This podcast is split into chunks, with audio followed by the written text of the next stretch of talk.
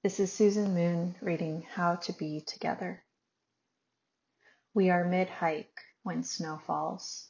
Snow moisture draping deer scent impressions around us like parentheses. From the tree thick, you remember your first hunt, bewildered by animal body majestic.